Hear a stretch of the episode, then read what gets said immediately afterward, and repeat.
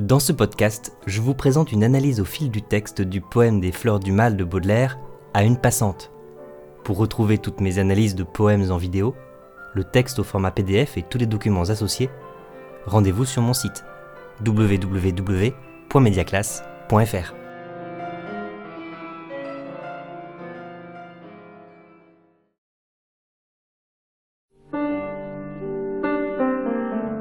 Vous savez que Baudelaire a été critique d'art. Il a notamment beaucoup admiré un artiste de son époque, Constantin Guis. Ce peintre capte des instants éphémères, représente ses contemporains, dans des costumes de l'époque, dans la rue, au théâtre, accoudés au rebord des fenêtres. Dans un recueil d'essais intitulé Le peintre de la vie moderne, Baudelaire fait l'éloge des aquarelles de Constantin Guis. Il s'agit pour lui de dégager de la mode ce qu'elle peut contenir de poétique dans l'historique, de tirer l'éternel du transitoire. Et il en profite pour donner sa propre conception de la beauté moderne.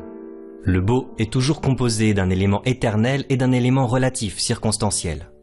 La deuxième partie des Fleurs du Mal, après spleen et idéal, s'appelle Tableau parisien. Le poète va chercher dans la ville cette sorte de beauté qui peut seul le sauver du spleen. La passante devient alors une allégorie de cette beauté paradoxalement éternelle et transitoire, atemporelle et circonstanciée, dans un poème qui constitue un véritable manifeste esthétique. Ma problématique. Comment Baudelaire met-il en scène cette rencontre impossible de manière à illustrer sa propre conception de la recherche esthétique? Et voici quelques axes de lecture utiles pour un commentaire composé. Le récit ironique d'une rencontre impossible, la sensualité d'un croisement de regards, la dimension picturale d'une peinture de la vie moderne, la mise en scène d'un moment suspendu à un mouvement figé dans le temps, l'allégorie d'une beauté paradoxale, douce et dangereuse, éternelle et transitoire, une réflexion sur l'inspiration artistique et le génie créateur. La rue assourdissante autour de moi hurlait. Longue, mince, en grand deuil, douleur majestueuse, une femme passa, d'une main fastueuse, soulevant, balançant le feston et l'ourlet. C'est un sonnet canonique, deux quatrains, deux tercets, qui font en tout 14 vers. Les rimes féminines sont celles qui se terminent avec un E muet, D'abord, les rimes masculines embrassent les rimes féminines, puis c'est l'inverse. Cela évoque bien la rencontre entre deux personnages et en même temps un basculement de situation. Pour les tercets, nous avons une rime croisée et une rime plate. Vous verrez que cela correspond à un moment de basculement pour le premier tercet et une pointe pour le deuxième tercet. Baudelaire utilise cette forme du sonnet pour mieux mettre en scène cette rencontre fugace. Le premier vers nous met tout de suite dans une situation en mouvement, avec la première personne au cœur d'un complément circonstanciel de lieu. La rue assourdissante autour de moi hurlait. C'est une hypotypose, donner à voir une scène animée et frappante. Cette rue n'est pas décrite, pas nommée, elle est tout de suite comme gonflée par l'adjectif très long, assourdissante, et personnifiée par le verbe hurler. Une chose inanimée devient un personnage. Autour de moi, Baudelaire crée une sorte de monstre moderne qui engloutit le poète. Cet engloutissement nous donne bien à voir, à entendre, à sentir. Une femme passa, c'est le seul passé simple du poème, pour une action unique et soudaine dans le passé. Tous les autres verbes convergent vers elle. Hurlet est un imparfait de description, tandis que les deux participes présents, soulevant, balançant, inscrivent les actions dans la durée. C'est un mouvement figé dans le temps, comme un cliché photographique. Le rythme de la syntaxe accentue cet effet de ralentissement avec des adjectifs longue, mince, puis un complément circonstanciel, en grand deuil, et carrément une incise, douleur majestueuse, qui renvoie à la même chose, une femme, le sujet du verbe passer, qui est ainsi retardé pendant un vers entier. L'effet d'attente est frappant. L'adjectif longue en première position est étrange pour décrire une femme. C'est une hypalage. Il devrait qualifier plutôt la rue ou le passage lui-même. Cette confusion met en scène le déplacement du regard. La silhouette de cette femme est comme distendue par le mouvement. Baudelaire s'intéresse beaucoup à la photographie, qui connaît un grand essor en ce milieu de 19e siècle. Dans cette deuxième partie des Fleurs du Mal, les tableaux parisiens, Baudelaire insiste sur des images modernes. Il n'hésite pas à prendre la rue comme cadre d'un poème. On est loin des méditations poétiques de Lamartine avec des paysages état d'âme du lac ou du vallon qui représentent les thèmes privilégiés du romantisme. Regardez le lexique utilisé, le feston et l'ourlet. Ce sont deux détails du manteau, qui esquissent comme une gravure de mode. On retrouve bien ici les motifs du peintre de la vie moderne, les fameuses aquarelles de Constantin Guis. Douleur majestueuse, c'est presque déjà un nom propre. Il manque juste la majuscule, mais on rejoint l'allégorie, la représentation personnifiée d'une idée abstraite. Elle incarne une forme de beauté à la fois éternelle et fugace, proche et lointaine. Comme le peintre de la vie moderne ou le photographe, le poète essaye à sa manière de tirer l'éternel du transitoire. Les adjectifs grand, majestueuse encadrent les noms communs, deuil, douleur. C'est un chiasme, une structure en miroir, qui joue aussi souvent sur le contraste. Le deuil introduit le thème de la mort, le passage du temps, le transitoire. La douleur touche au registre pathétique qui la rapproche de nous. Les adjectifs au contraire la mettent hors de notre portée et hors du temps. Regardez les rimes féminines, on entend le même mot revenir deux fois. Tueuse, elles annoncent déjà le plaisir qui tue à la fin du deuxième quatrain. On rejoint bien le titre des fleurs du mal, les fleurs du côté de la beauté, le mal du côté de la souffrance. C'est en même temps tout un projet poétique que Baudelaire nous révèle. L'assourdissement du poète va redonner toute son importance à la vue, une main fastueuse. C'est une beauté généreuse. Ce mouvement de la main crée un jeu érotique entre ce qui est montré et ce qui est caché. On a d'ailleurs la jambe qui apparaît au début du quatrain suivant. Le complément circonstanciel de manière d'une main fastueuse est étrangement placé derrière le verbe passer, comme s'il attendait un complément d'objet direct, passer quelque chose d'une main fastueuse. Mais ici, le verbe passer est bien intransitif. La beauté donne sans donner. Sa présence est généreuse et annonce déjà son absence inéluctable. Avez-vous remarqué la proximité sonore entre les mots fastueux et feston? Le feston est un détail de mode et un ornement qui indique une certaine richesse. Les allitérations en F et en S de ces deux mots imite le froissement du manteau. Le rythme binaire de ce passage représente bien la démarche rapide de la passante. Avec ce détail pratiquement inaudible, Baudelaire signifie que le bruissement du manteau a complètement éclipsé le vacarme de la rue. Symboliquement, l'allégorie de la beauté a pris le pas sur le cadre circonstanciel du décor. Agile et noble avec sa jambe de statue. Moi, je buvais, crispé comme un extravagant, dans son œil, ciel livide où germe l'ouragan, la douceur qui fascine et le plaisir qui tue. La noblesse atemporelle et figée de la beauté classique est mêlée à la fugacité du mouvement, de la jambe, qui l'emmène au loin. L'enjambement qui prolonge la phrase du premier au deuxième quatrain permet de créer rythmiquement ce mouvement suspendu. Baudelaire nous donne à voir une statue en mouvement. On peut y voir une modernisation du mythe de Pygmalion, ce sculpteur tombé amoureux de sa propre création. Dans les Métamorphoses, Ovide raconte comment Vénus donne vie à la statue Galatée que Pygmalion peut alors épouser. L'image de l'ouragan n'est pas anodine. On se souvient, dans l'Albatros, que le poète hante la tempête, ce lieu tourmenté d'où il tire la matière de son art. Mais ici, Baudelaire parle d'un ciel livide, c'est-à-dire très pâle, c'est une métaphore. L'œil est comparable à un ciel vide et calme. Et leur point commun, c'est justement leur beauté paradoxale. Ils recèlent tous les deux la possibilité d'un orage. Ils remotivent une expression toute faite, le calme avant la tempête, qui désigne bien un moment suspendu entre l'avant et l'après.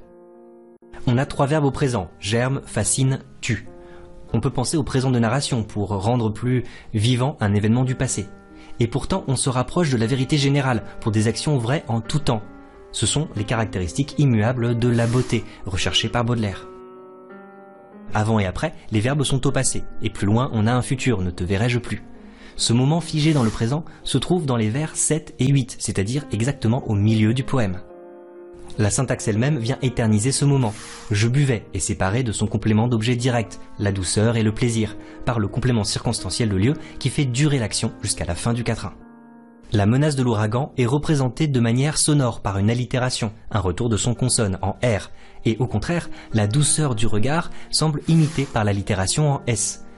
On trouve aussi le sens du goût avec le verbe boire. Cette image poétique d'un regard liquide à la fois sonore et caressant crée une véritable synesthésie, une correspondance entre diverses perceptions.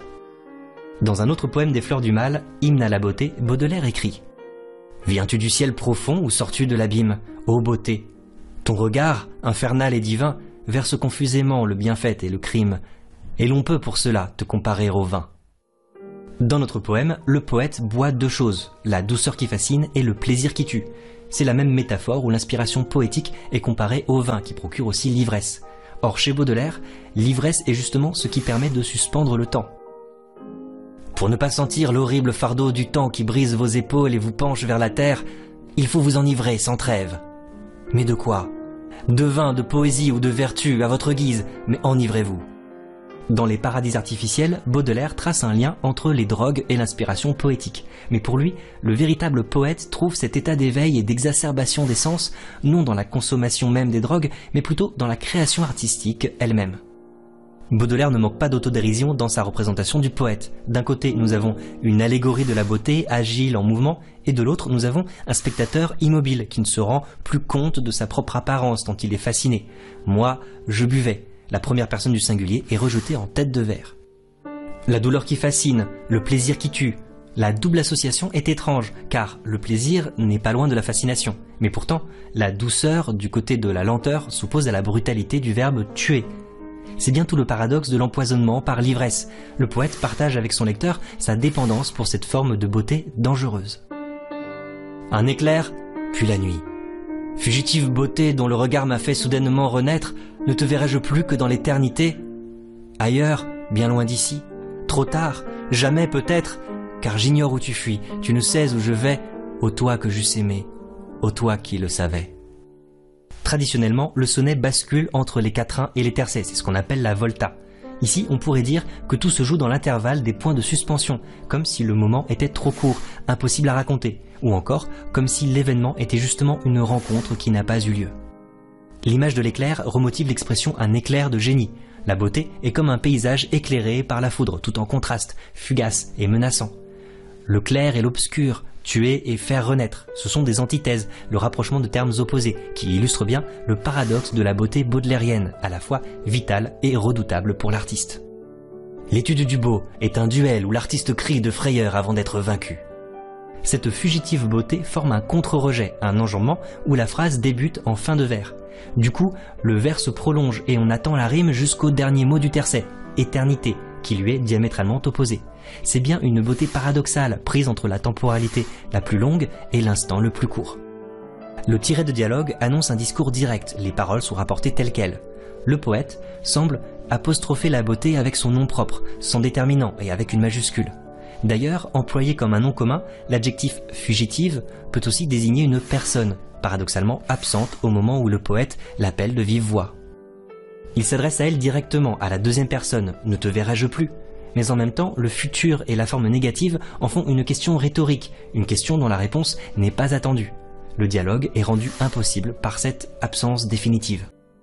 Quand le poète se retourne, la passante a déjà disparu. On peut certainement lire ce poème comme une réécriture du mythe d'Orphée, ce poète qui serait descendu aux enfers pour retrouver sa bien-aimée Eurydice.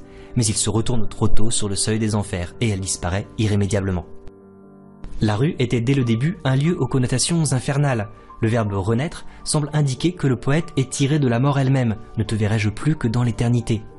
L'obstacle qui les sépare désormais est aussi infranchissable que la mort elle-même. Tout cela rend plausible le motif de la catabase, c'est le mot savant pour désigner le voyage aux enfers. Ces deux mots, fugitive, fuir, donnent à la beauté des caractéristiques du temps lui-même. Baudelaire modernise un topos littéraire, un lieu commun très ancien on peut penser au vers très célèbre de Virgile, où le verbe fuir est répété avec les mêmes sonorités en latin. Cet fugit interea, fugit irreparabile tempus. Mais en attendant, il fuit, le temps fuit sans retour. Le dernier tercet d'un sonnet doit normalement constituer une pointe, un effet de chute finale. C'est le cas ici. Le poète répond lui-même à sa question.